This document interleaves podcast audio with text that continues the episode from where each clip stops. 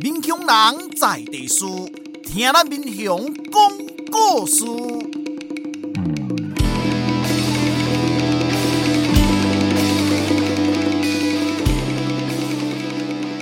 您现在收听的是《我的民雄朋友们》，我是主持人管中祥。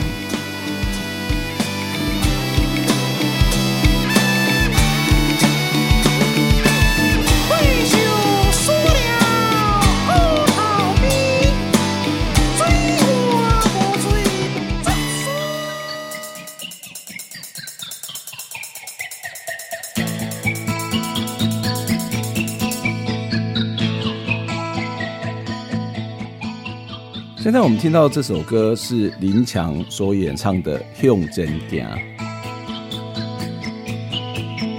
火车渐渐的起行，再会我的故乡甲亲情，亲爱的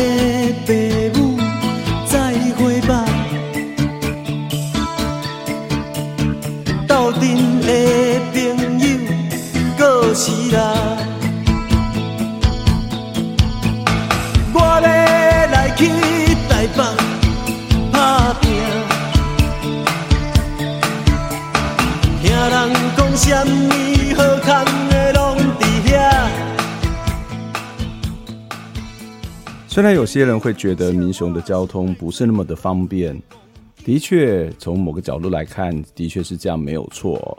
乡内的公共运输不多，班次也不多，除了开车、骑车要到邻近的乡镇，的确是有一点点的麻烦。但是民雄的连外交通其实不算是太差的，有铁路、有省道，还有高速公路的交流道。不过，即使有铁路，也还是不是那么的方便，因为自强号一天就只有两班。想要搭快一点的车，可能得要到嘉义市或者是到斗六、斗南，而高铁又在遥远的太保，真的也是不太方便啦。讲这么多，其实是要反映不少人的心声，因为大多数的人提到交通，大多会想到便捷；讲到了铁路呢，就会期待自强号或者是更快速、更舒适的车种。不过今天的来宾李月颖对于交通的看法可能会不太一样。他是追火车的少年，也是我的民雄朋友们至今最年轻的来宾。说少年，他的年纪其实也不太小，今年读大一，而且是台大铁道社的副社长。李月颖从小就对火车、铁道着迷。你在他的社群媒体上面，经常可以看到他追火车、拍火车的身影。在民雄长大的李月颖，为何会对火车如此着迷呢？民雄的火车有什么样的特色？民雄除了纵贯线，以前还有几条糖铁，现在他们到哪去了呢？我们一起来听这一集的追火车的少年李月颖。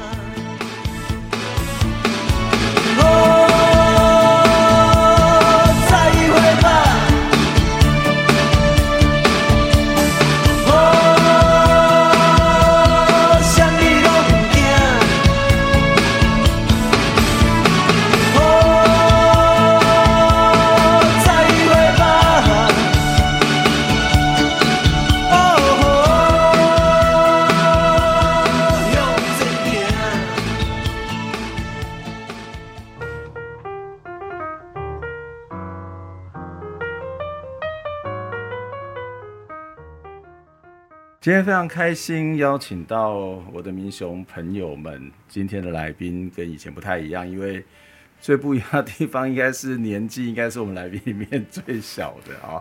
那我在一开场的时候有说，我们今天要访问的就是追火车的少年，嗯，李月颖，月影你好，大家好。对，月月颖有点害羞，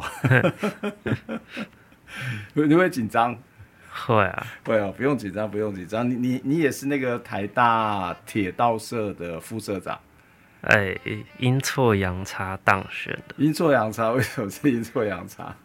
嗯，就是其实那就是台大很多社团，就是都是在各个圈子里面的呃最顶尖的嗯地位，嗯，然后当然火车社里面也有很多铁道圈的前辈或者是长辈，嗯，然后就是我进去之后，其实还就是觉得哇，他们怎么都那么强这样子，嗯，然后应该是某一次大家出去社游的时候，嗯，然后呃，我因为意外的发现了一个一个，就是我们去参加的，我们去参观的是那个东北角那边矿业的一个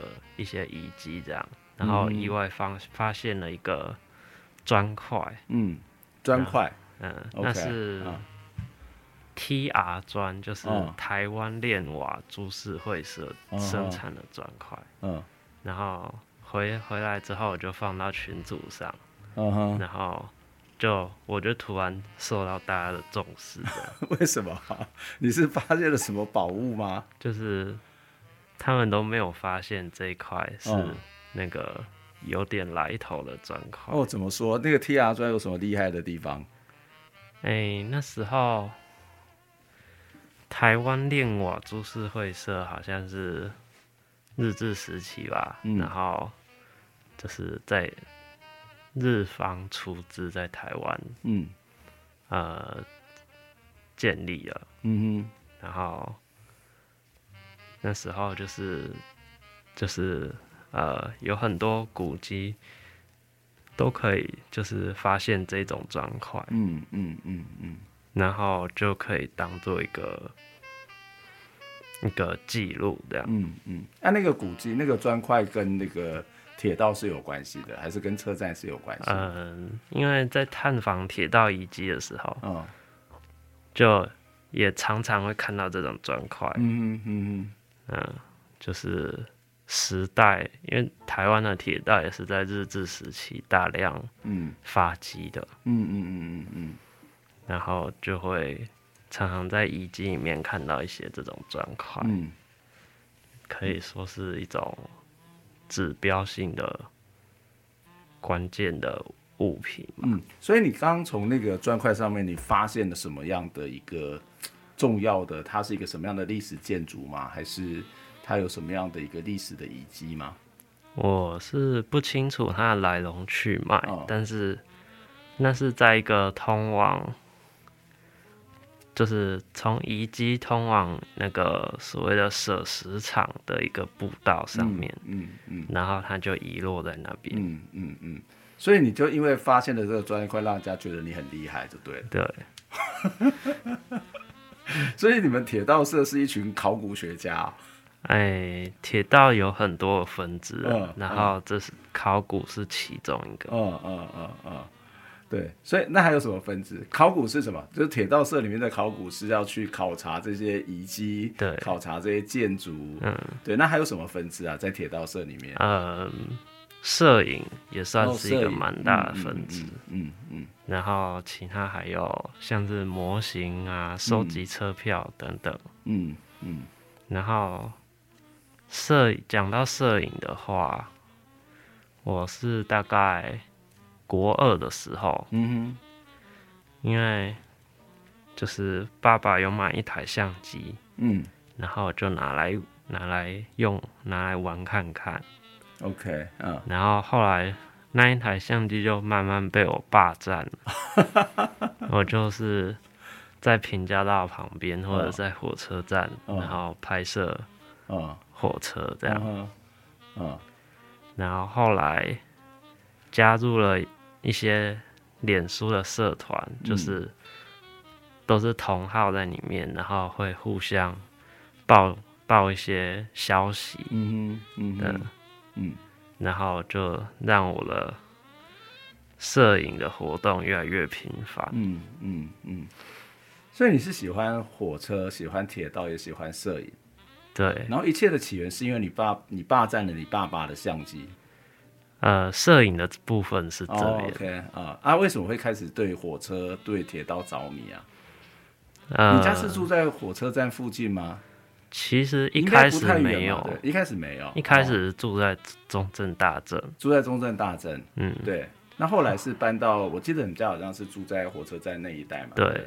但那那时候搬到那里之前，我就已经喜欢火车了。嗯嗯嗯嗯。可能有几个原因啊，嗯。就是第一个是啊、呃我阿妈载我去买菜的时候，嗯。然后会经过平交道，嗯然后小时候就会很好奇，嗯。所以呢，我阿妈就会停下来，嗯，然后让我多看几班这样，嗯嗯嗯嗯然后，所以阿后妈就会经过平交道，就让你看火车。对，哦，嗯，然后就不不走，就在旁边这样让你看火车这样。还是会哦。还是会继续前进 就是可能有时候我还不满意，就会哦凹一然下，后任性一下，就对啊。再 再看一下这样子，嗯。很好玩，嗯。然后还有另一个另一个原因，可能是因为我妈妈的娘娘家在彰化，嗯，对，然后每次哦，那也是在铁道边，嗯然后每次回彰化的时候，就会跟我的表兄弟们一起玩，嗯。然后可能有点算是制约吧，就是跟表兄弟一起玩，感觉是快乐的。嗯。然后又看旁边又有火车，所以这个快乐的感觉就跟火车连在连接在一起。嗯哼哼哼哼哼，对，嗯嗯，所以其实就是一种无形当中，可能是一个路过或是在游戏的场合，就在那个地方，所以你对火车就有一些很深刻的印象。嗯，可那个其实比较纯粹是一种感受嘛，对不对？对就例如说，我看到火车这样，呃，可能还还还不是那种不会像以后可能会是这里会高架化，或是有些地方已经地下化，你都听不到那个火车的声音。那那火车过去会有一些呃景象，然后会有那个很很有趣的声音，然后那其实是很迷人的。那在游戏的身旁边也是一种呃场合，然后你玩的过程当中，火车也过去，那会影响你的一些记忆或建立的一些记忆嘛。所以这个都还是一个比较一个比较感性的部分。可是火车的本身到底有什么样的特色？除了那种感觉感官以外，还有什么样的特色是让你着迷的呢？嗯，我觉得这可能是一个渐渐加强的过程，嗯。就是以刚刚我说的那些小时候的记忆为开始，嗯然后逐渐，比如说喜欢火车，然后小时候没事就会拿起拿起画笔乱画一通，嗯嗯嗯，然后就后来就开始画火车，嗯。然后喜欢就开始喜欢画画，嗯。然后或者又说拿起相机，又开始喜欢铁道的摄影，嗯。然后也会阅读一些相关的书籍，嗯嗯。然后就是越看越有兴趣，这样。嗯嗯嗯嗯嗯嗯，这就慢慢的就养成自己喜欢火车的这样的一种癖好嘛，或者其实也算一种生活方式了吧。对，没错。嗯，所以你到一个地方看火车，或是看，应该讲说，第一到地方你去看火车站，你会先看什么啊？嗯，以前以前没有规划的话，就是有什么就看什么。嗯，因为就像我们去火车站，我们就看那个到底要去哪里买票，对然后到底哪要去哪里进站，它的这个 gate 在哪，门在哪里，对就是？一般人大家就是去那边，或者是我们如果开车去，就是停车场好不好停车。那作为一个铁道迷，他在看火车站，跟我们这种一般普通人在看火车站有什么不一样？嗯，就是我加入了那个脸书社团之后，我就有一些消息，比如说有什么特殊的列车，嗯嗯或者是货物列车，嗯因为组合很多变，所以我也蛮喜欢拍摄货物列车。嗯。然后货列车是什么？是运货的，然后对它的运货的那个车厢的组合方式是不一样，就每天各种可能性。对都有不同。我、怎么？说？嗯就比方说，呃，今天比如说国防部嗯，要运一些军用卡车，嗯嗯嗯嗯，那他今天就会有很多的军用卡车在上面，哦哦，或者说，呃，水泥公司，嗯它的车厢年限到了，需要去检修，嗯，那可能就从东部一路有不同班的货物列车，嗯接力运送到高雄去维修，嗯这样。嗯嗯嗯嗯嗯嗯，所以这是你所谓的那个运输车的不同，组装车的不同。那还有什么是你们在观看的门道跟我们不一样的呢？就因为这些这些没有载客的列车啊，嗯它不会在一般的时刻表里面看到，嗯就是连，车站的显示，时刻表对，也都看哦不到。嗯，所以想要想要在想要在自己的规划内拍完美的拍到这列车的话，嗯就要研究一下它是怎么跑的。哇，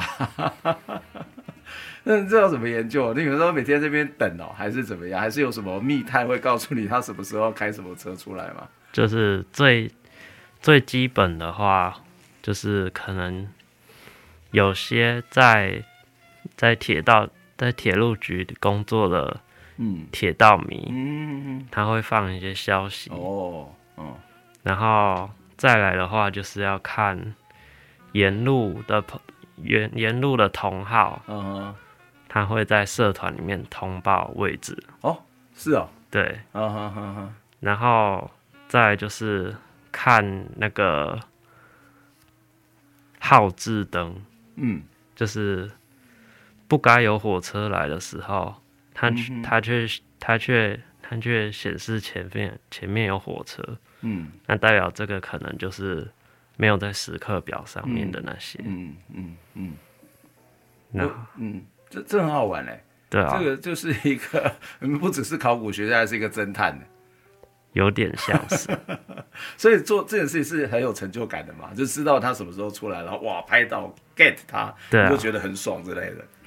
所以以前以前铁道迷会就是会被禁止拍摄列车，在那个哦为什么？戒严的时代，哦，因为怕会泄露一些军机。对，，OK，所以现在我们在做的就是有点像是废碟的行为，所以在在戒严时代就有铁道迷了吗。有哦像是嗯。现在那些前辈，嗯，比方说徐乃义医师那些人。嗯，然后徐乃医师，啊，对，都是在那个乱世嗯嗯嗯嗯，存活下来的铁道迷。所以徐乃义或者是洪志文也是在那个乱世嘛，哎，洪志文可能比较晚一点，比较晚一点了哈，就是也是也是应该是属于你们铁道迷的前辈。对，那徐乃义那时候有有被什么被逮捕吗？为什么是一个乱世，或是被阻止过的经验吗？嗯，这个我是不太清楚，可能是您可以邀请他来上节目。但是我知道那个时代有很多铁道迷，嗯比方说那时候有所谓的桥隧连驻守是铁路隧道和桥梁的，嗯嗯嗯，那你要拍照的话，嗯。可能就要趁他在偷懒的时候，嗯嗯嗯然后赶快拍一下，嗯然后赶快逃走，嗯嗯，或者是假装若无其事的啊，不小心走错路，总会来到这个地方。嗯嗯。然后有些可能要假装成外地的游客，嗯或者是外国的游客，嗯然后比方说说日文，然后假装自己听不懂国语这样。然后就骗那些那些防卫员驻守的那些军军人，或对者是那些公务员，对不对？对啊，哦，好好酷，好好玩。那所以看火车，然后必须要在对的时间找到对的火车，你才能够看到一些别人看不到的东西。嗯嗯，那这个的意义是什么？就除了这种自我满足之外，就觉得哇很很爽，我我 get 你之外，它还有还有什么意义？就是对我们来说，它有什么样的价值吗？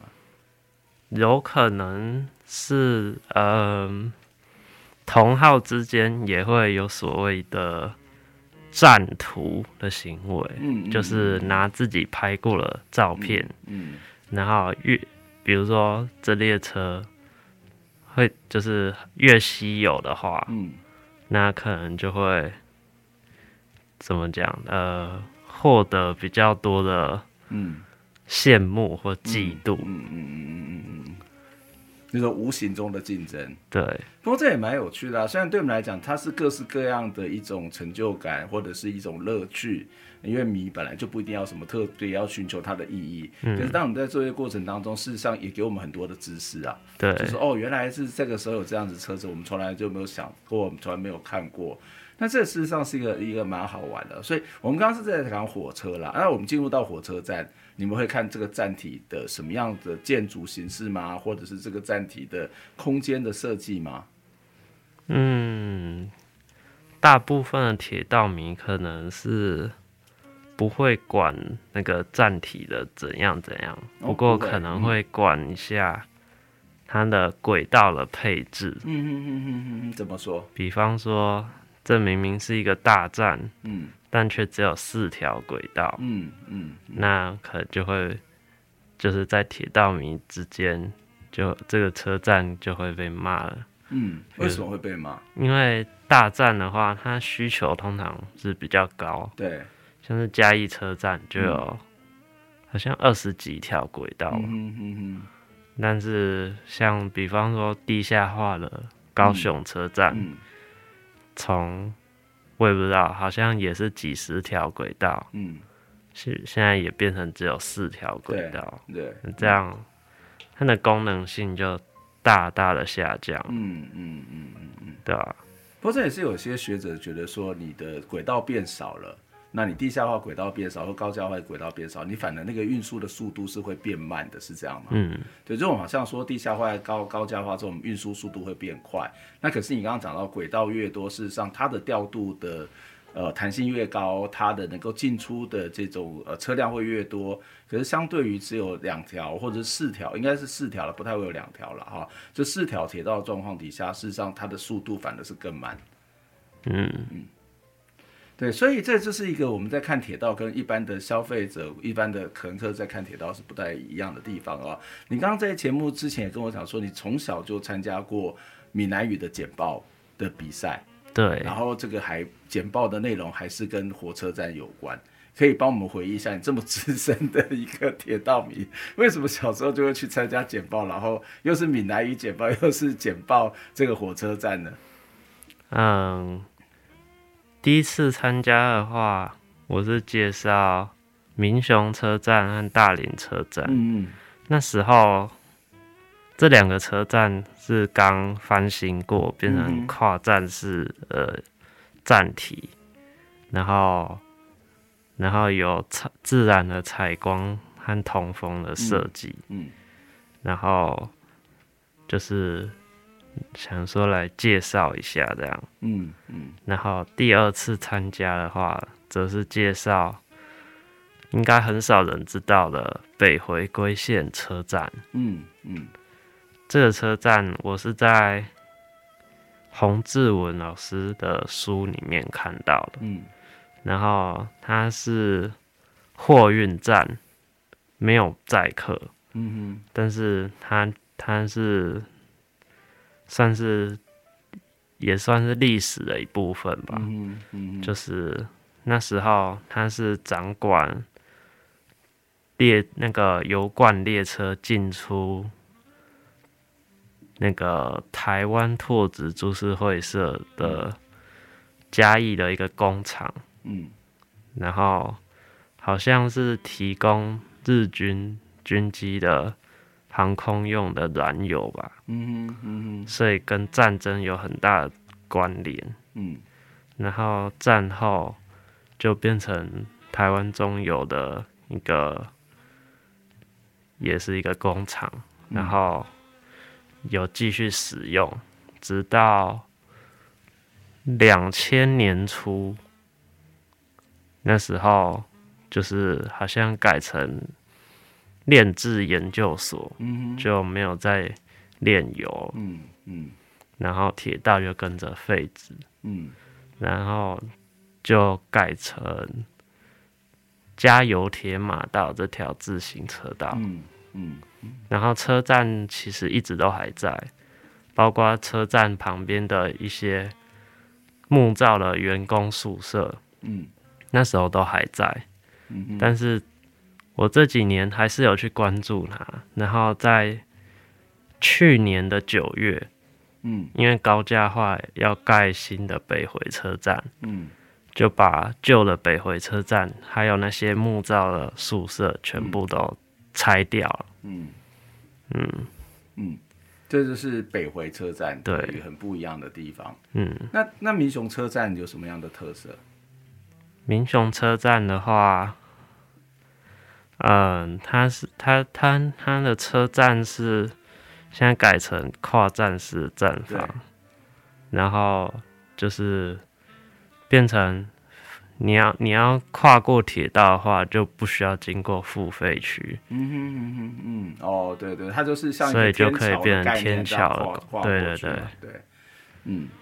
然后它有它有通风跟采光设计，嗯。所以就白天的话就不需要另外开灯，嗯然后也不用开冷气。嗯嗯对，嗯，然后它的月台好像是采行那种 V 字形的设计，好像也可以集水、收集雨水。嗯，嗯，所以它事实上是一个比较节能的车站。对，这种车站在台湾多吗？嗯，不多，但是应该会越来越多。嗯哼嗯哼，而且比较有趣的是，它的站体的那个楼梯的设计跟大林设计一样，都是二十三点五度。嗯，对，但是我们实际去量，好像没有那么精准啊。那二十三点五度，我感觉可能只是一个噱头噱啊。头对。不过他做的蛮平，它做的平缓是确实有利于老人家哦或者是提大件行李的人对上下。对对，哎、这倒是哎，好，你是看高铁站或者是台北的捷运，它大概大概都有几度啊？应该绝对超过三十度吧？应该超过。对，那个相对之下，我如果我去，我特别，因为我们每次在导览说说是二十三点五，但是我都很怕人家实际去量，我自己就去偷量了一下，好像是好像比二十三点五还要再少一点点的样子，对。所以这个这个车站设计算是一个还蛮人性化的，嗯，对。虽然它是一个小站，虽然它的这个车子不是火车不是那么的多，停靠的不是那么多，但是它是一个很人性化，然后是一个很节能的设计哦。好，我们先休息一下哦。那我们也稍微让月影不要再那么的紧张。对，我相信我们在聊天，你应该不会太紧张。等一下，我们要再请月来跟我们聊聊他到台北读书之后，对于这个回来看民雄的一些看法哦。然后。呃，我们也会聊一下民雄的这个，继续聊民雄的火车，但是可能会聊一下唐铁啊。我们来听一下这首歌，是罗大佑所演唱的《回家》。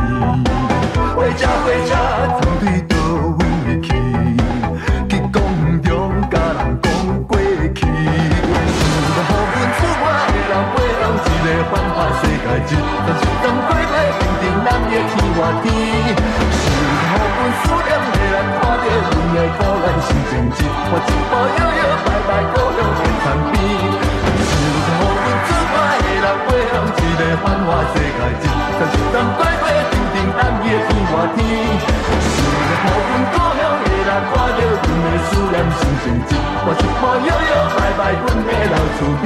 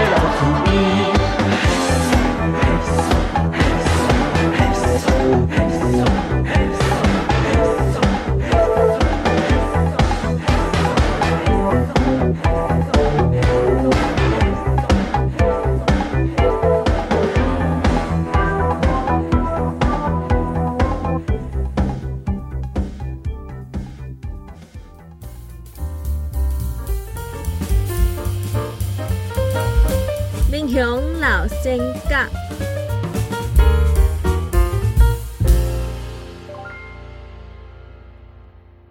桂林贵，西元一九零九年出世，民国五十四年过身，享寿六十一岁。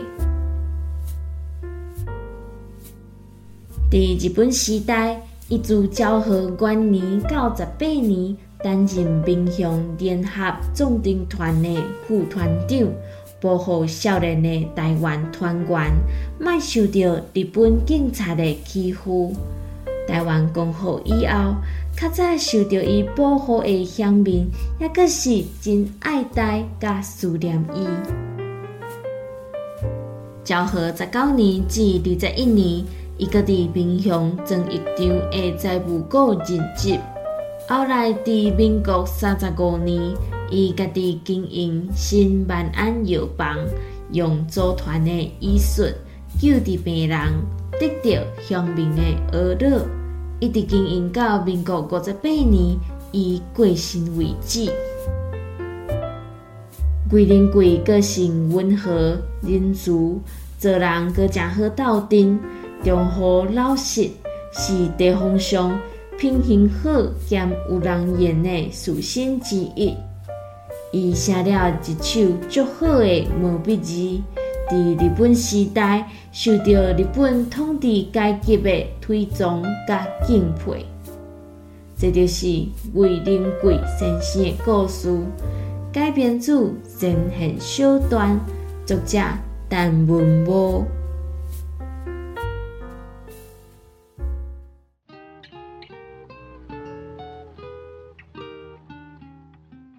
欢迎再次回到呃我的民雄朋友们节目的现场。今天跟大家 这回开杠一起，这个追火车的少年李月影，月影你好，大家好。哦，经过了半个小时之后，月影的心情应该有比较 平复一点吧？没有没有，我们我们就是聊聊天，真的不用太紧张。你你你去台北，你是今哎应该是去年去台北读书。今年是大一啊，大一要升要下呃大一下了嘛，对不对？对对，所以去台北读书啊，到台北生活还习惯吗？嗯，东西都很贵，东西都很贵。可是，在台北应该没有机会看到火车了吧？我指的是在台北市，或者是甚至在新北市也是差不多。但是我还蛮会跑的。嗯，都跑去哪里看？就是不一定有、哦、有时间的话，就是拿空档就跑去拍火车。去哪些地方啊？呃，最远大概是宜兰吧。哦，OK。对，有时候会搭火车去，有时候是骑脚踏车去。哦，骑脚踏车去宜兰？没有，没有骑脚踏车到宜兰。哦、宜兰那次是搭火车哦哦哦。新北市还有哪些地方可以看得到？瑞芳那些比较新北市的，比较稍微更边缘一点是还可以看得到。嗯，不然就是要拍捷运或轻轨。哦，哎、欸，对，拍捷运跟拍轻轨跟拍火车的感觉有什么不同吗？就它一样都是一种铁道嘛，都是一种轨道的交通嘛，有什么不一样？最大的不同就是捷运或轻轨每班车看起来都。长得差不多，就比较单调。哦哦哦，每班车是指的是它车型车种。对。哦。但是你要拍要拍特殊列车的话，就要在特殊的时段去。捷运也有特殊列车啊？有，在半夜。哦，是吗？这我们都不知道的。你怎么？你真的是因为各种各种的轨道系统都需要有维护的作业。哦，我知道。所以半夜就会有一些工程车跑出来。哦。嗯。呃，好，我好像是在看卡通一样。就汤马士出就出现了，可是那个工程车就会出来。嗯。所以那你怎么会拍得到？你半夜是怎样偷偷的躲在捷运里面吗？我骑脚踏车，从台北市骑到，诶、欸，北投那边，嗯嗯嗯，那边就变成地上了嘛，对，那边是地上，嗯嗯，然后就在那边等，嗯，因为那边刚好北投有一个台北捷运最大的维修厂，嗯嗯嗯，北投机场，对，嗯嗯嗯嗯嗯，然后。工程车通常也都是从那里出来，嗯嗯嗯嗯，然后我就去等，然后就被我等到了，嗯嗯嗯，我那真的很有趣哎，真的是一个很有乐趣的一件事。我现在可以慢慢抖，到底为为什么你会觉得有这么的有成就感？因为你觉得看到很多人会看不到的东西，嗯、而且那个还有时候用用尽心机、用尽心思，他才能够去去找到那个那个那个那个那个那个目标那个对象。对啊，好。好好厉害，难怪你会这么的喜欢。所以，所以刚刚在早期的时候有提到说，你其实有参加过这个呃闽南语的这个简报比赛。可是我刚刚说你要不要用闽南语来接受访问，你有点点的，有点有点的小小的害怕吗？对啊，去台北之后，闽南语很少用到，哦、所以有点失忆了。啊啊，普通时啊，伫伫美国拢甲老爸老母爸爸妈妈拢是讲台语啊，这。哎，不一定，不一定哦。哦，嘛是讲国语啊，这有有当时也讲台语啊，当时也讲台语啦，吼哦。所以你即马就较少讲台语的对。我即马唔是跟你客气哦。哦，这的确啦，那个不同的生活环境，你的交通的方式，你的语言的使用，你的人际的关系，也都会不太一样。也许几十年之后，可能我应该讲说，我刚刚在问你的时候，突然间想到。住在台北市的人，他如果不离开台北市，他可能永远不会看过火车，不会看过铁路。是是，基本上是这样。但是现在台北还有一个地上的铁路系统。嗯，在哪里？叫国家铁道博物馆。哦，那那个是不是一般人在使用的吧？对，但是他们好像预计想要打通一个平交道。嗯哼。这样就会变成台北市，就是一个可以让大家去看一下以前，或者说其他地方的火车，或者有平交道是长怎样。嗯嗯，嗯，这这蛮妙的哦。对我们来讲，都是一个还现在还在使用的东西，但是对。某些地方因为整个都市改变的，这里的居民他可能对一些存在即已经存在的东西，他已经变成博物馆化了。嗯，这有点有点 tricky 耶，有点那种荒谬吗？有点吊诡。你怎么看这种现象啊？嗯，怎么说呢？就是各个地方它的它进步的程度和脚步都不一样。嗯嗯，对吧？然后没有所谓的好或坏，就是各自有各自的特色。嗯嗯。你刚讲到那个进步的脚步，我觉得还蛮有趣。例如说，在现在刚刚谈到那个铁道的博物馆，然后要让大家知道铁路以前长什么样，甚至要把把某个平交道让它可以某种状态下的复活，那可以观察哦，原来在人类历史上面，在城市历史上面曾经有这个古迹的存在。可是事实上，现在有一些古迹可能已经铁路的古迹已经不见，例如说糖铁。嗯，所以我我开始跟你接触的时候，其实也不是我跟你接触，是因为从过大学路的，呃，我们在这个民雄大小事里面发了一个文嘛，啊，那个文就是我跟我们的当时的助理阿贤，我们就去找那个。民雄糖铁的遗迹，然后我们就开车开着开着就迷路了，然后我就说啊，我们来剪一张剪了一支影片吧，然后说不定我们找不到路，说不定别人就会来告诉我们民雄糖铁在哪里。那结果你就在我们的留言下面发就回文嘞，然后回文说哦，哦，这俩是哇老那家民雄的糖铁，哎，那个时候你才念高中，你才十几岁。天哪！我想说，然后我们就开始跟你接触嘛，阿贤就开始跟你联络。你你年纪这么轻就懂民雄的糖铁，你应该比绝大多数的民雄人，至少是，呃，当然如果年纪比较大的，当然就另当别论。可是稍微的中生代的民雄，可能更更懂得糖铁吧？哦，也是刚刚我讲到了脸书社团的部分，嗯，我也有加入，就是糖业铁路，包括糖业的一些其他事情。嗯的爱好者的社团，然后，然后有一个前辈制作了一个 Google My Map 的地图，哦、对，对，对，对 Google Map 的地图，然后就我就很好奇，就去看，嗯，然后另外还有一点就是小时候常常在翻家里的那个纸本的地图，嗯。然后那时候上面还会标一些糖铁路线，嗯，然后后来我们我们家又买了新版的纸本的地图，嗯，嗯，然后就发现有些可能不见了，哦，有些变成马路，或者有些变成自行车道，哦，哦，对，大部分不是完全不见，都还有迹可循。所以你是自己发现这样的一个落差，对。哇，你就是一个 Google Map 图层的概念嘞。不过那是纸本的。哦，对啊，对啊，啊，你就发现了这个落差，然后呢，你就开始产生了好奇。然后同时，因为有脸书社团那边有一些，嗯，有一些前辈在里面，然后也可以发问。嗯嗯嗯嗯。然后就大概是疫情开始吧，那时候。因为我想说，我刚好放暑假了，然后想说疫情的话，那就尽量不要去搭大众运输好了。嗯嗯、那我就改成骑脚踏车去拍火车。嗯，就后来骑着骑着就越骑，能骑的距离就越来越远。嗯，然后就比方说，我就常常骑那个。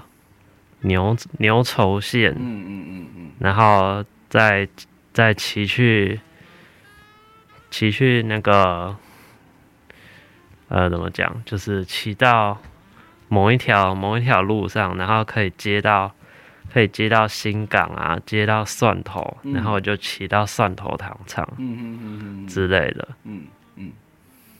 所以说，慢慢的去发现这些火车的遗迹。嗯，但是你有看到民雄还有在路上的铁路吗？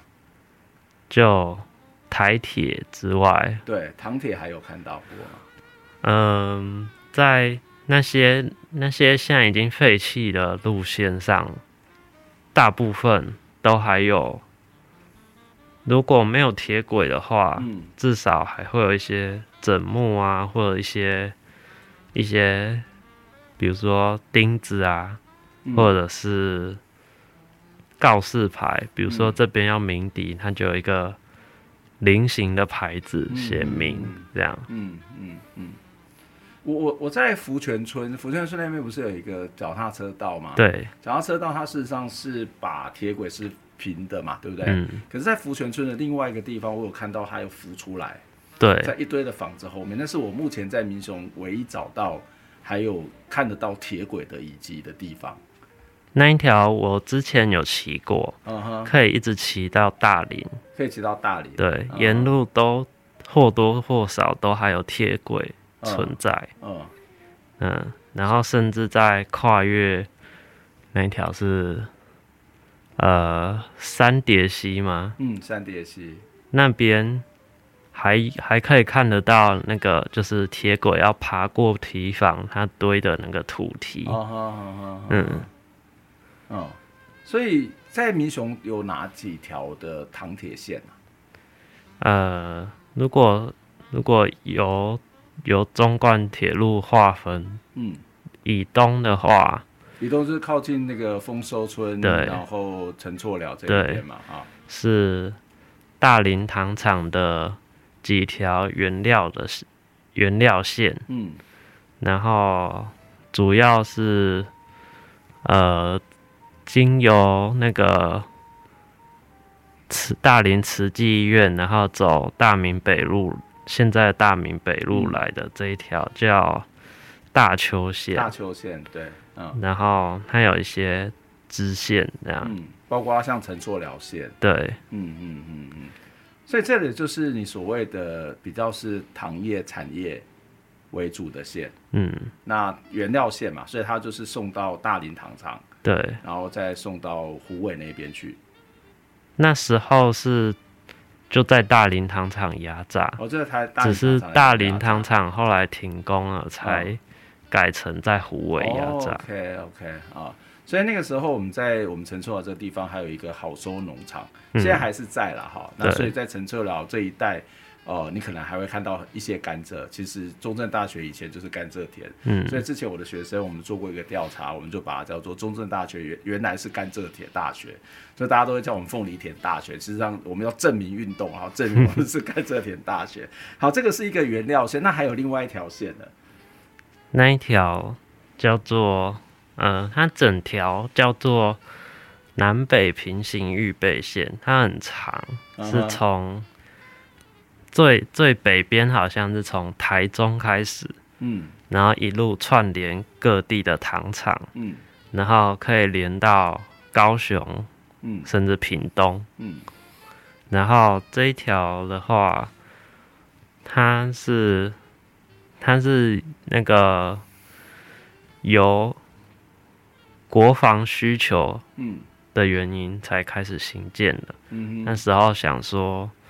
呃，怕中冠线被炸掉还是怎样，需要有第二条的运输的动脉。嗯嗯嗯嗯，然后就新建了这一条南北跟就是它的方向，嗯，然后平行是跟中冠线平行，嗯然后预备线预备就是含有军事的一个意义，嗯嗯，但是它后来变成台糖各糖厂之间。比方说，可能今天今天某一场的机器故障了，那它的原料要转到别厂，可能就可以走这一条。嗯，或者是各厂的副产品，要比如说它生产出来的糖蜜，虎尾生产出来的糖蜜，然后可能会就经由这一条送到新营的副产品加工厂。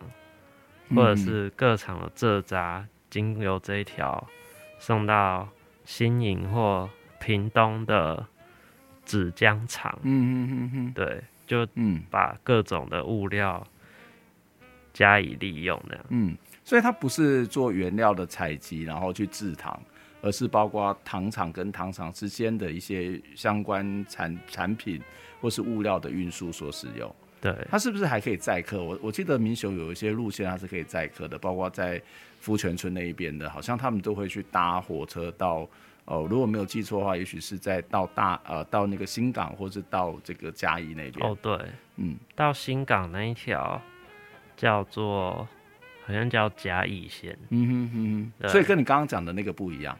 那个那个备备用线又不一样，对，不一样。哦。但可能之间会有重叠部分。嗯嗯嗯。因为其实那个预南北预备线那个它原本没有了。嗯。因为在日治时期，各个糖厂是属于不同的株式会社，嗯，他们之间并没有联系。嗯。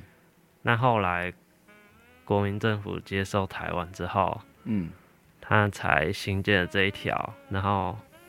有些是新盖路线，有些可能利用原本的原料线或者是什么其他的线，嗯，客运线把它串起来，嗯，对，所以刚说的原料线或者是营业线就是客运线，嗯，还有这一条南北平行预备线有可能会有重叠的部分，嗯嗯嗯嗯嗯。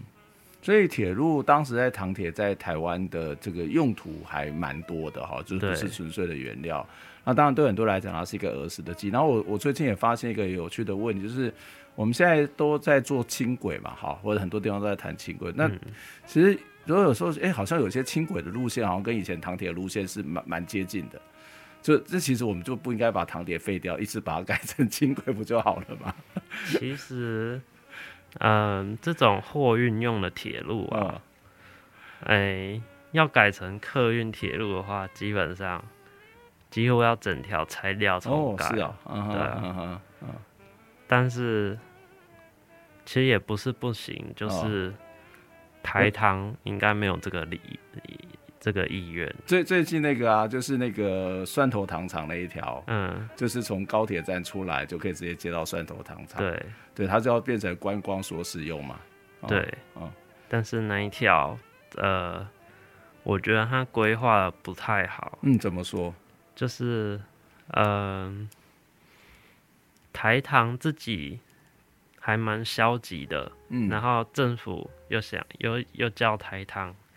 去营业这一条，嗯，就导致它的车班非常少，嗯嗯，就很多人抱怨，你这你高铁搭到这里，然后搭去蒜头糖厂，嗯，就没有车可以回来，嗯嗯嗯嗯嗯，然后还有包括一些硬体上，比如说车辆还是那些旧型的，嗯，观光列车，嗯，然后。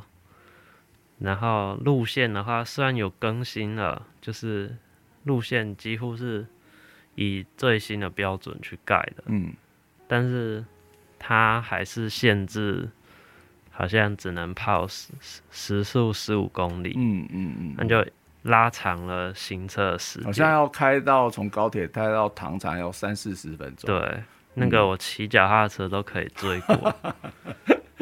就在那边是追火车的少年啊欸，还真的是有去追过，真的、啊。对，他在试车的时候，嗯嗯，然后还有另一个就是，因为他他铁轨是新盖的，然后说好像会买新的车厢，嗯嗯，导致他的票价，嗯，因为班次很少啊，票价就变得很贵，嗯嗯嗯，那又让。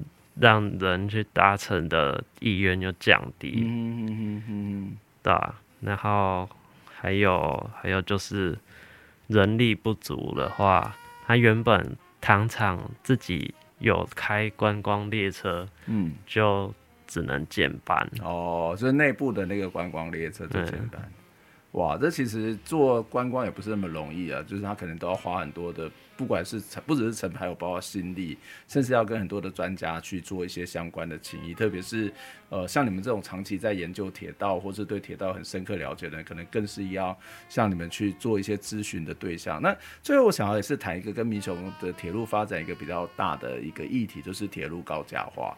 就是可能未来几年这里就开始会出现铁路高架化的现象。那我们看到嘉义市已经有了。那最近在民雄车站也包括太郎这家呃老店，好，就是鹅肉也也搬走了，因为铁路高架化要开始新建，然后要开始旁边的一些建筑要啊迁移。然后包括前两天我们看到黄金山先生经营的新传二手书店，也可能也得要停止，要去搬到别的地方，所以他在。呼求说有没有人可以去提供这个场地哦？那你怎么去看这个铁路高架化的这种现象呢？就很多人觉得铁路高架化会带来交通更便捷，会带来城市的繁荣。你怎么去看这样的一种状况？嗯，首先我要说，就是铁路高架化几乎不能在不能让铁路更便利，它能，嗯、它它可能的能让公路更便利，嗯嗯嗯，但对铁路几乎没有正面影响，嗯，甚至可能有负面的影响，嗯嗯，嗯，对，负面的影响就是指说，比方说发生。发生灾难要疏散的时候变得困难，嗯哼，然后还有平时平时能在在地面上你能用的空间，可能可以盖比较多条轨道，嗯，但高架之后轨道的数量变少，少，对，这样就会让调度的弹性降低，嗯嗯，然后还有一点就是会花很多钱，嗯，真的是花很多钱啊。嗯，所以他他其实我也不知道，就是当然我常常想说，问题在哪里就去解决那里的问题。就是说，如果我们今天是在于我们的交通地面的交通很乱，那它的解决问题不一定用高架化的方法，而是是怎么去解决地面交通。例如，我一直觉得像东龙的平交道是一个很重要的死角。那我不知道是不是透过红绿灯的调控，或者是这种呃铁路班次的这种调控。那它就有可能去解决这个所谓的交通的问题呢？我觉得有很大一点是那个那边会塞车的话，其实火车通过大概几十秒钟而已的事情，嗯、但它平交道会放很久。哦，OK。有一个原因是因为区间车。它会停靠民雄车站，嗯，那它停靠的时候已经进入那个平交道的感应范围，嗯，所以它在停的时候，平交道就会开始响。哦，因为它开的比较慢，对，但是它很早就进入到感应范围，所以它平交道就开始响，对，然后栅栏就会比较快的放下来，对，然后它其实要离开又会比较长的时间，嗯，所以它事实上它的时间是平交道的这个时间是比较长的，对。嗯、我觉得可能可以先从改善这个平交道的，嗯，比方说，当侦测到这一台是快车的时候，嗯、就早一点放；啊、如果是慢车的话，就晚一点放。这个技术听起来很简单啊，对，但是、啊、但是为什么没有人在做这件事情？可能有一个原因是因为这个改变，呃，可能比较难做成正极。哦、oh. 对，高价化大家都看得到，但是这个号志这种软体的改变不一定看得到。嗯，但有时候我还是觉得是红绿灯的问题，哎，就是那个要进从东龙要进入纵贯路，红绿灯真的秒数太短，然后他都一定开始回堵，所以就算没有没有没有那个平交道放下来，那段时间还是会堵啊。哦，那个可能对红绿灯，但也是软体的问题。对啊，对，嗯。软体可能就大家比较看不到，可以、嗯、可以去改善这个部分。嗯嗯，嗯，我觉得这个蛮有趣的，就是这其实看起来我们听起来我们讲的很简单，那也许对于政治来讲，它是一个很复杂的过程。嗯，只是说这个其实也许是可以保留某种的它的原来的风格，然后事实上也可以做一些改善的可能性哦。最后一个小问题要请教你，就是如果我要成为一个铁道迷啊，哈，假设了好，那除了要有兴趣之外，我可以从什么样的角度开始入手吗？或是开始去了解怎么去做、去观察铁路，或是观察铁道这件事情？嗯，可能我想就是加入一些脸书的社团，嗯，然后就里面有很多同僚、同同好可以交流，嗯，然后比方说最。基础的可能就摄影，摄影在以前门槛蛮高的，因为要买相机，但是现在一般的手机就都有摄影的功能。嗯，对，所以我觉得摄影是一个入门的选项。嗯嗯嗯嗯。那进阶一点，可能就比方说往往知识方向走的，嗯，那可能就是研究一些历史的。东西包括乙基的踏查之类，嗯，啊，如果往砸钱的方向去走的话，嗯，嗯，可能可以玩模型。嗯嗯嗯，所以你现在是属于哪一个阶段？我应该是往砸钱啊？没有没有，那个买不起。嗯 我是应该是往历史的方向，历史方向，嗯，真的，真的，这你真的蛮厉害，就是年纪没有很大，也不能讲说年纪很轻，年纪没有很大，但是其实懂得非常的多，而且很多真的是很学很深刻的功夫，真的我们要多多跟你再多请教。好，时间的关系，今天就能够跟月影来访问到这里，希望。陪伴月影度过你的紧张时间，下次有机会再跟你做相关的讨论。我们接下来要听张秀清的《掐站》，拜拜，谢谢大家。